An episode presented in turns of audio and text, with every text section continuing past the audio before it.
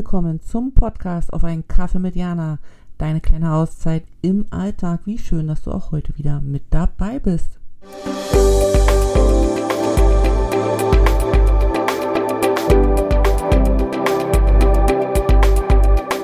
Hallo, Jana hier. Wie schön, dass wir uns wieder treffen. Ich hoffe, es geht dir gut. Hattest bisher eine schöne Zeit und hast jetzt ein paar Minuten, um meinen Gedanken zu lauschen, die ich mitgebracht habe. Und zwar habe ich heute, Entschuldigung, das Wort Bedürfnis mitgebracht, weil es ist so plakativ in Gebrauch zu sagen, meine Bedürfnisse werden nicht erhört oder meine Bedürfnisse sind nicht befriedigt oder ich möchte, dass du meine Bedürfnisse Rücksicht nimmst. Also es gibt ja die verschiedensten Kombinationen. Und ich glaube, aus meiner eigenen Erfahrung heraus, dass wir oft gar nicht wissen, was ist überhaupt ein Bedürfnis und wie gehen wir damit um. Ähm, und da so ein bisschen Theoriewissen im Vorfeld äh, möchte ich mit dir teilen, weil ich glaube, dass es einfach hilfreich ist. Also ein Bedürfnis nach einer ganz einfachen Definition ist einfach ein Wunsch oder ein Verlangen nach etwas, was gerade nicht vorhanden ist. Es ist also der Ausdruck einer Mangelerscheinung. Das heißt, es ist etwas, was wir unbedingt zum Leben brauchen, und der Zustand oder das Erleben eines Mangels ähm, wird mit dem Wunsch, dies zu beheben, gelöst.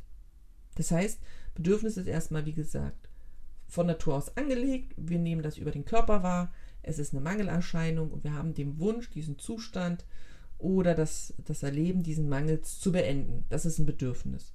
So, aber es gibt diese drei Eigenschaften für ein Bedürfnis, was ganz klar der Unterschied auch ist zu einem Wunsch zum Beispiel.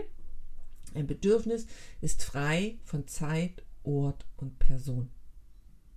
Also Bedürfnis ist frei von Zeit, Ort und Person.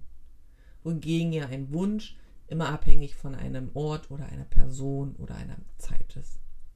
Um das jetzt mal ganz klar zu sagen, also wenn ich Hunger habe, also ich gehe auf Arbeit, sitze in einem Meeting, Magenknot, ich habe Hunger.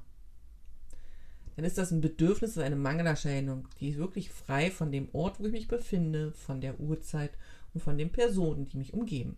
Mein Körper signalisiert mir das Bedürfnis nach Essen. Wohingegen, wenn ich sage, ich möchte essen gehen, nicht unbedingt das Bedürfnis nach Essen gehen stattfindet zur, zur ähm, Sättigung, weil ich das ja von der Person und dem Ort und der Zeit abhängig mache. Verstehst du, was ich meine? Also wenn wir verstehen, dass so ein Bedürfnis was Ureigenes ist, etwas Ureigenes, was in uns angelegt ist und was wir einfach wahrnehmen und was uns dann manchmal eben auch unzufrieden macht, wenn die eben nicht, nicht erfüllt sind, weil wir dann eben in dieser Mangelerscheinung leben, dann ist es viel einfacher, mit dem Ganzen umzugehen und das eben auch ganz krass zu trennen von Bedürfnis und Wunsch, weil das ist nämlich in meinen Augen einer der Hauptgründe, warum wir in Partnerschaften zum Beispiel oder auch bei der Kindererziehung oft in so, eine, in so einen Streit kommen, weil wir das nicht erkennen, dass es bei dem Gegenüber um ein Bedürfnis geht und bei uns um einen Wunsch oder eben auch umgedreht. Also, dass wir ein Bedürfnis haben, was gerade nicht genährt ist und der andere kommt mit seinem Wunsch und das passt halt nicht zusammen. Und wenn wir das aber runterbrechen und sagen, um was geht es denn wirklich, wirklich, dann finden wir viel schneller zu einer Lösung und damit auch zu einer Befriedigung. Und ich weiß nicht, ob du von Maslow gehört hast. Das ist ein ähm, Amerikaner gewesen, der dieses Modell der Maslow'schen Bedürfnispyramide entwickelt hat.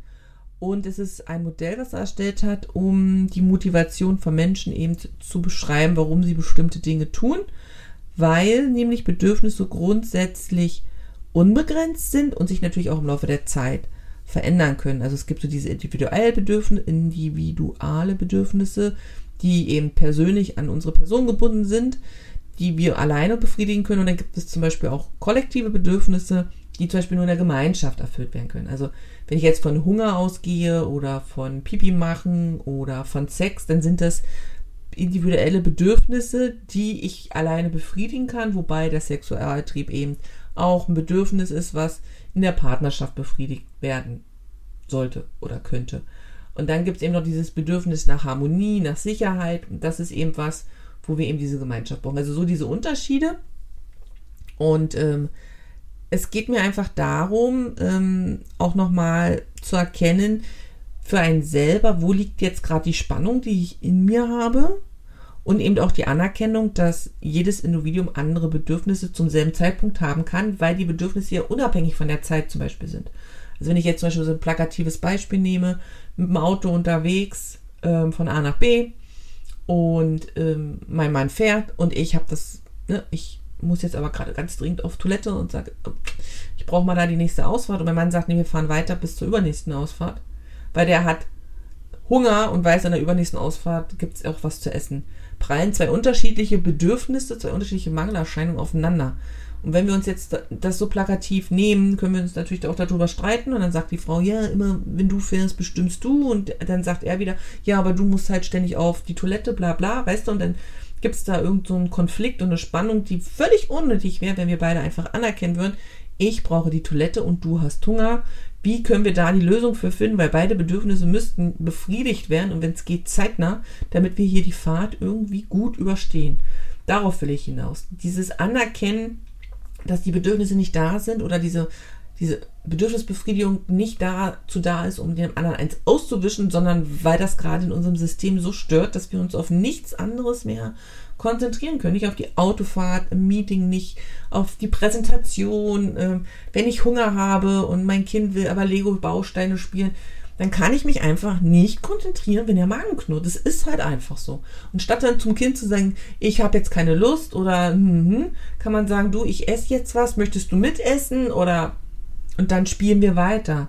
Ich finde, dieses sich damit auseinanderzusetzen, zu beschäftigen, wann ist es ein Bedürfnis und wann ist es aber auch ein Wunsch. Also dieser Unterschied, ein Wunsch ist ja immer gekoppelt an Menschen, an Uhrzeiten. Es ist eben nicht diese krasse Mangelerscheinung wie bei einem unbefriedigten Bedürfnis, sondern es ist einfach der Wunsch nach einer Situation, nach einem Moment, nach einer Veränderung.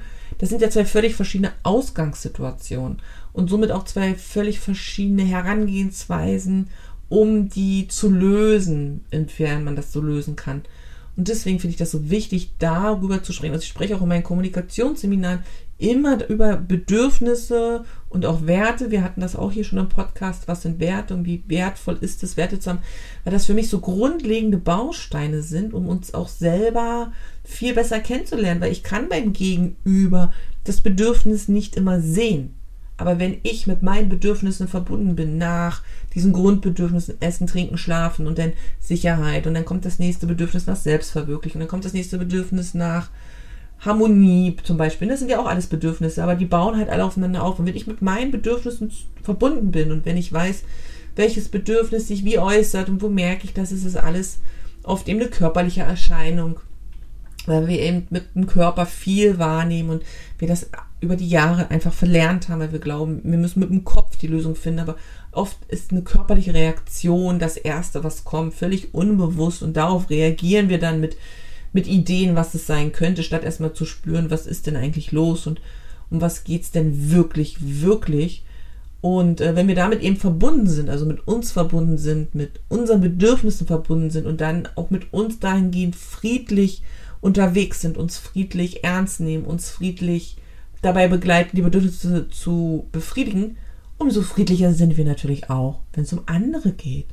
Aber ich kann, kann bei anderen nicht nachsichtig sein, wenn ich für mich selber nicht nachsichtig bin. Ich kann andere nicht, ja, ich tuddeln, wenn ich mich selber nicht tuddel. Und wenn ich andere dann tuddel oder, oder bei denen nachsichtig bin, dann kommt irgendwann die Wut hoch und wir sind wütend, weil wir dann denken, wir müssen es immer machen und immer muss ich mich kümmern und immer bin ich diejenige welche weil wir verkennen, dass wir für uns eben überhaupt keine Sorge tragen.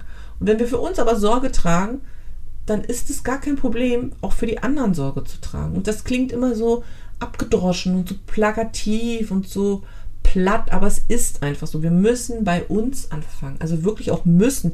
Müssen bei uns anfangen. Wir müssen weg erstmal von dem Außen, müssen bei uns anfangen, müssen bei uns gucken. Und wenn wir merken, dass wir im Außen, bei der Familie, mit den Kindern, mit den Eltern, mit Freunden, auf Arbeit, im Verein, wo auch immer, in Situationen geraten, die bei uns einfach ein Unwohlsein auslösen oder eine Aggression oder eine Traurigkeit, dann kann man schon mal im ersten Arbeitsgang überlegen, hat das jetzt wirklich was mit dem Gegenüber zu tun oder ist da ein Topic, was eigentlich mit mir zu tun hat, weil ich mich selber gerade nicht ernst nehme, weil ich nicht für mich einstehe, weil ich nicht für mich sorge und ich ärgere mich, dass der andere das aber von mir für sich verlangt oder weil ich sehe, der andere macht das für sich und ich mache das aber nicht für mich. Und selbstverständlich stecken nicht hinter jeder Spannung immer gleich die eigenen Befindlichkeiten. Aber meistens schon. Es ist so meistens schon.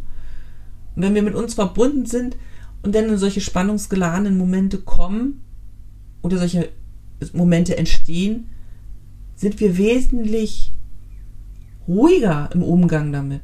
Also wir sind dann vielleicht nicht auf 120, sondern nur auf 60 und das macht einen krassen Unterschied, in was für einer Stimmung ich selber dann in so einer angespannten Situation bin, bei der es dann vielleicht um Lösungsfindung geht.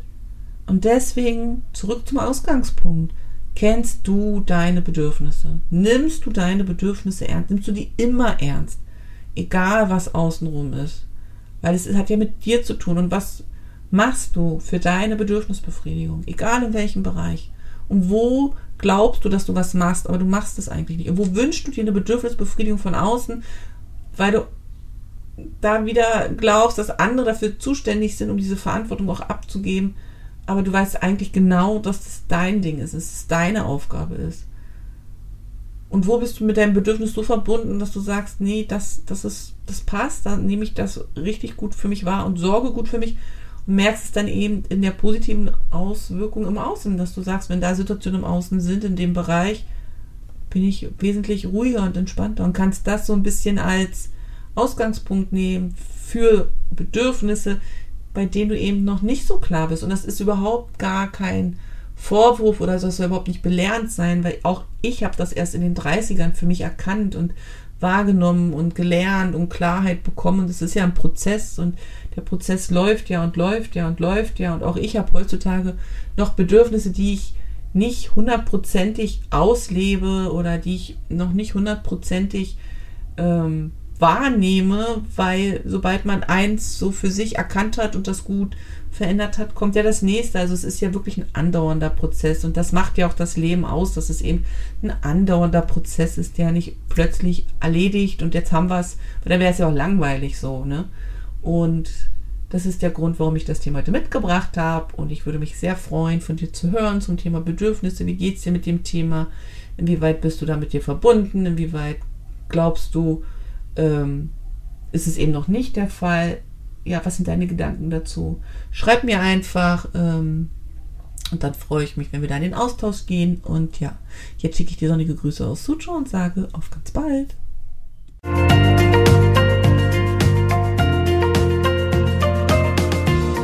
Dass du auch heute wieder mit dabei warst und ich freue mich, wenn du den Podcast abonnierst, kommentierst und anderen weiterempfiehlst. Bis zum nächsten Mal. Sonnige Grüße von mir.